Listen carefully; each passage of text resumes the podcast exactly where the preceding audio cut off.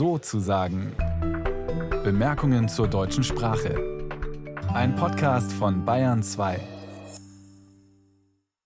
Heute mit Anna-Elena Knerich. ¿Hablas español? Diese Frage soll man künftig etwa in Mexiko, Peru oder Bolivien nicht mehr zu hören bekommen, zumindest wenn es nach dem argentinischen Schriftsteller Martín Caparrós geht. Er fordert nämlich eine andere Bezeichnung für die Sprache Spanisch. In einer Debatte bei der Real Academia Española, der maßgeblichen Institution für die spanische Sprache, argumentierte er, 90 Prozent der Spanischsprechenden leben gar nicht in Spanien, sondern in Amerika. Und außerdem bezeichne Spanisch die Sprache der Eroberungsnation. Als Alternative schlug er deshalb Niamericano vor, also mit dem N mit dieser Tilde oben drüber. Diesen Begriff hat die Akademie in Madrid allerdings abgelehnt. Hinter dieser Forderung steckt eine Bestrebung, auch in unserem Sprachgebrauch Relikte aus der Kolonialzeit zu überwinden, denn davon gibt es immer noch einige. Und deshalb spreche ich jetzt mit Alisa Janes und Santiago Calderón. Die beiden sind Kunstvermittler und haben ein dekoloniales Glossar entwickelt und sind mir jetzt aus Berlin zugeschaltet. Hallo, schön, dass es klappt. Hallo. Hallo, danke für die Einladung. Was haltet ihr von dem Vorschlag, statt Español oder Castellano, also Spanisch oder Kastilisch, besser Niamericano zu sagen? Ich finde, es ist auf jeden Fall ein Versuch von einem Gegenbegriff zur Sprache Spanisch, ist aber auch nicht so einfach, dass man einfach sagen kann, ja, das kann nicht mehr verwendet, weil es ist, so wie ich es auch verstehe, er als Schriftsteller, dieses Vorschlag kommt aus der Akademie sozusagen und die Sprache, wie wir wissen, alle Sprachen sind immer lebendig und es ist tatsächlich auf der Straße oder in der Markt, da wo es wirklich die Wörter gibt, die man jeden Tag verwendet. Also aus einer Seite, ich denke, das kommt nicht unbedingt immer aus der Akademie und dann auch diese Ñ, diese Buchstabe, die erste Buchstabe von dieses Ñamericano, ist der bekannteste Kennzeichen für die spanische Sprache. Und auch Amerika ist ein koloniales Begriff, wie wir später darüber sprechen werden. Es ist sehr spannend, was du gerade sagst, nämlich die Frage, inwiefern werden solche Vorschläge, die aus der Theorie oder von Intellektuellen kommen, auch dann in der Realität umgesetzt. Jetzt habt ihr mit dem dekolonialen Glossar auch einen Gegenentwurf als Vorschlag gemacht. Da direkt auch die Frage, an wen richtet sich dieses Glossar und was wollt ihr damit erreichen? Also wollt ihr auch Begriffe ersetzen im Alltag oder worum geht es euch da? Bei dem dekolonialen Glossar geht es nicht unbedingt darum, eine reine Ersetzung der Wörter zu fordern. Es geht mehr darum zu wissen, was könnten bestimmte Begriffe verstecken, sozusagen.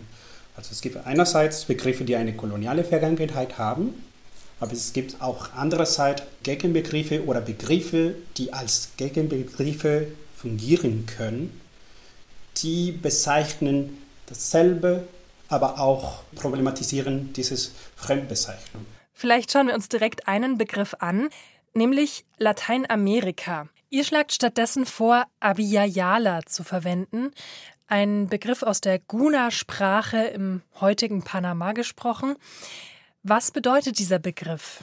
Abiyala bedeutet Land in voller Reife und wird vor allem von Aktivistinnen, Künstlerinnen, Feministinnen verwendet und wird sehr politisch verwendet und wenn man zum Beispiel Abiyala sagt, das bedeutet nicht Kapitalismus, nicht Kolonialismus, nicht dieses Ausbeutung der Natur zum Beispiel, sondern steht genau auf die andere Seite sozusagen. Euer dekoloniales Glossar ist eine vierteilige Videoreihe über Wörter und Begriffe von der Zeit der Kolonialisierung bis in die Gegenwart. Ihr behandelt darin Konzepte und Dualismen, die der Kolonialismus hervorgebracht hat, also etwa die Einteilung in Europa und Außereuropa. Oder ihr kritisiert zum Beispiel auch die Dichotomie Zivilisation versus das Wilde. Und ich musste daran denken, dass es in einigen Museen ja immer noch Abteilungen exotischer oder primitiver Kunst gibt. Was ist daran problematisch? Wir finden, diesen Begriffen sind problematisch, weil die bauen Hierarchien und die kommen ursprünglich aus der westeuropäischen Narrative, die tatsächlich angefangen hat bei der Zeit der Kolonialisierung. So, dieses Unterschied zu bauen durch den Diskurs von wir sind die Zivilisierten und die anderen sind die Wilden, die anderen haben keine Sprache, die anderen können kein Wissen produzieren und so weiter und so fort. Diese Hierarchie ist sehr stark durch die Sprache geprägt. Und wenn wir heutzutage in einem Museum Begriffen wie exotisch oder primitiv immer weiter sehen können, dann diese Institutionen verewigen, es bleibt immer noch dieses Diskurs von diesen Hierarchien, die nicht richtig ist, die auch gewalttätig ist, weil es geht um epistemologisches Gewalt. Und wir finden vor allem die weißen Institutionen wie Museen oder Akademien oder Schulen, Universitäten und so weiter und so fort haben die Verantwortung, nicht weiter diese Begriffe zu verwenden. So, wir sind jetzt in einer Zeit, wo es gibt genug Literatur, es gibt genug Forschung. Genau, das war das Ziel von dem Glossar, dass wir uns auseinandersetzen mit diesen Begriffen. Genau, also es geht mehr darum, nicht nur eine reflektive Haltung zu haben, sondern auch eine ständige, selbstreflektive Haltung zu haben auf individueller Ebene, aber auch auf der Ebene der Gesellschaft und der Organisationen. Da gibt es dazu auch eine Klassenfrage, aber wir gehen davon aus, dass diese Diskussion muss irgendwann anfangen bis Abiyala sich als ein Begriff etabliert, um ein Territorium zu bezeichnen, die alle kennen, wird es wahrscheinlich dauern. Aber wir müssen irgendwo anfangen. Ihr seht auch den Begriff Eingeborene kritisch. Warum könnt ihr das vielleicht mal erklären? Dieses Begriff wird meistens nicht nur auch in den Museen jetzt, aber auch in Schulen, aber auch teilweise in Medien wird dieses Wort verwendet, um in Anführungszeichen der anderen die sogenannten außereuropäische Gesellschaften zu bezeichnen. Also wir sprechen nicht über die Europäer als die Eingeborenen. Es gibt eine bestimmte äh, Gruppierung von Menschen, die als solche bezeichnet werden. Und das ist, was problematisch ist. Das ist nicht neutral und trägt dazu bei, dass die europäische, westeuropäische Identität wird als die Gegenseite von dieser vermeintlichen Eingeborenen gebaut. Also es geht hier wieder um eine Fremdbezeichnung. Welche Bezeichnung wäre denn dann besser? Ich glaube, wir müssen die Leute nennen und die Gesellschaften nennen mit den Worten, die sie verwenden. Dafür müssen wir lernen zu, zu hören. Wir haben schon mal eine Sendung über Quechua gemacht und ähm, da über das Konzept des Summa Causai gesprochen, das oft verkürzt als Buen Vivir, also gutes Leben übersetzt wird. Es geht aber bei diesem Konzept ja noch um viel mehr. Ist das auch ein Grund, warum ihr sagt, dass man bei Eigenbezeichnungen bleiben sollte? Also dass bei Übersetzungen eben auch Infos wegfallen? Ich glaube, bei der Übersetzung steckt immer das Gefahr, dass die Tiefe der Begriffe oder die Bedeutungen vereinfacht werden könnte, einerseits. Andererseits, die Übersetzung der Begriffe trägt auch dazu bei, dass es vielleicht zugänglicher für viele Menschen wird. Aber diesbezüglich müsste ich auch denken, wie bestimmte Begriffe beispielsweise auf Deutsch, Länder aus Südamerika oder Abiyala, noch irgendwie auf Deutsch weiterverwenden werden. Zum Beispiel Kitsch, aber auch andere Worte in westeuropäischen Sprachen wie Milieu die werden meistens nicht übersetzt in akademische Bücher auf Spanisch zum Beispiel. Mhm, das heißt, auch hier gibt es wieder eine Hierarchie. Begriffe aus europäischen Sprachen wie Zeitgeist oder Milieu werden einfach so in anderen Sprachen übernommen, während hingegen indigene Konzepte erst übersetzt und oftmals eben falsch übersetzt werden, wenn sie beispielsweise ins Deutsche übernommen werden.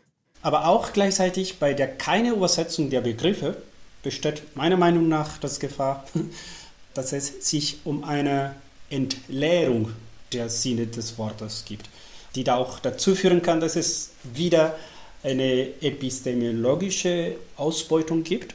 Wie die Rohstoffe extrahiert werden, wird auch das Wissen extrahiert. Und da gibt es irgendwie ambivalente äh, Situationen. Ein weiterer Punkt, mit dem ihr euch im Glossar kritisch auseinandersetzt, ist die Schriftlichkeit als überlegene Form der Wissensvermittlung. Inwiefern hat diese westliche Praxis die Vermittlungs- oder Notationssysteme anderer alter Kulturen diskreditiert? Mm, ich denke in dem Sinne, das hat tatsächlich dabei geholfen, dieses westeuropäische Diskurs zu verstärken, dass die Schrift die überlegenste Form des Wissens ist und dabei andere Art und Weisen von Schrift, die nicht richtig Schrift sind, zum Beispiel in dem Fall von Azteken, die Codices und es gibt mehrere. Wir haben auch zum Beispiel die Inkas hatten auch in ihren Klamotten, die Tocapus, die hatten auch verschiedene Art und Weisen in der Keramiken. Die waren auch Art und Weisen von Schrift. Die hatten auch sehr komplexe und tiefe Bedeutungen und die waren auch nicht für jeder zu verstehen. Zum Beispiel in der Fall von dem Kippus. Die sind diesen Knotensystemen. Nicht jeder konnte die Kippus lesen zum Beispiel. Es gab ein Kipu Kamayok, der war der Experte sozusagen, der hat diese Kippus gelesen in bestimmten Zeremonien, in bestimmten Zeiten oder in bestimmten Ritualen und so weiter und so fort. Und ja, ich glaube, es geht eher darum, dass die Schrift hat sich positioniert als die beste Art und Weise, dieses Wissenssystem zu verbreiten. Auf einer Seite, wir können das nicht wissen, weil die anderen Schriftformen gibt es nämlich nicht mehr auf einer Seite und auf die andere, ja genau, ist auch eine Art von Domination, wenn man sagt zum Beispiel, ein Dokument, der geschrieben ist, hat mehr Wert als das Wort von jemand zum Beispiel. Das baut auch Hierarchien. Wir sprechen die ganze Zeit über Hierarchien und in einem Video fordert ihr ein Pachacuti. Vielleicht könnt ihr mal kurz erklären, was das bedeutet, was das ist und warum ihr findet, dass es ein Pachacuti bräuchte. Pachacuti ist ein Konzept aus Quechua und bedeutet, wenn die Erde umgedreht wird, bedeutet eine Änderung von einer Ära sozusagen, eine große Änderung der Zeit.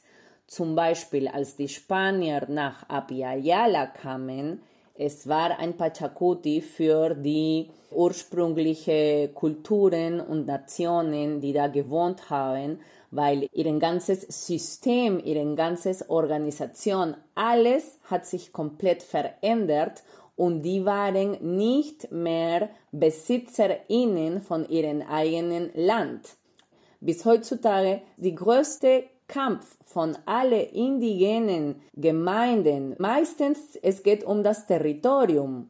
Und zum Beispiel dieses Wort Territorio auf Spanisch, Castellano zu sagen, weil es hat auch noch eine Mehrkonnotation, das ist, wenn die Menschen wirklich verbunden sind in die Erde, in dem Land, wo sie wohnen. Dieses Territorium, wo heutzutage sie müssen immer noch weiter kämpfen, für dieses Recht auf das Territorium zu haben, das hat angefangen damals, 1492, Colón zum ersten Mal, hallo, hallo, ich bin hier und bis jetzt wir haben dieselbe Situation. So, wenn wir erwähnen, dass was jetzt sein sollte, ist wie ein neues Pachacuti oder ein positives Pachacuti, wir meinen das in dem Sinne, dass diese Rechte, dass diese Menschen verloren haben damals, die sollten sie einfach zurückbekommen und lass die auch in Ruhe.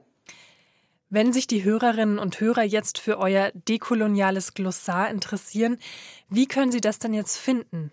Das dekoloniale Glossar, wie Wörter die Realität gestalten, ist eine Animationsreihe von vier Videos, die sind zu sehen for free in dem Vimeo-Kanal von Santiago Calderón Garcia und dann auf der anderen Seite die Videos sind auch natürlich zu sehen in dem Berliner Humboldt Forum, weil wir müssen auch erwähnen, dass das dekoloniale Glossar Teil von das größte Projekt Decolonize M21 ist. Das war eine Zusammenarbeit zwischen Staatliche Museen zu Berlin und das Institut für Kunst im Kontext der Universität der Künste Berlin und in dem Modul 21 des Humboldt Forums. Das sind die Videos zu sehen. Das waren Alisa Janes und Santiago Calderon hier in Sozusagen.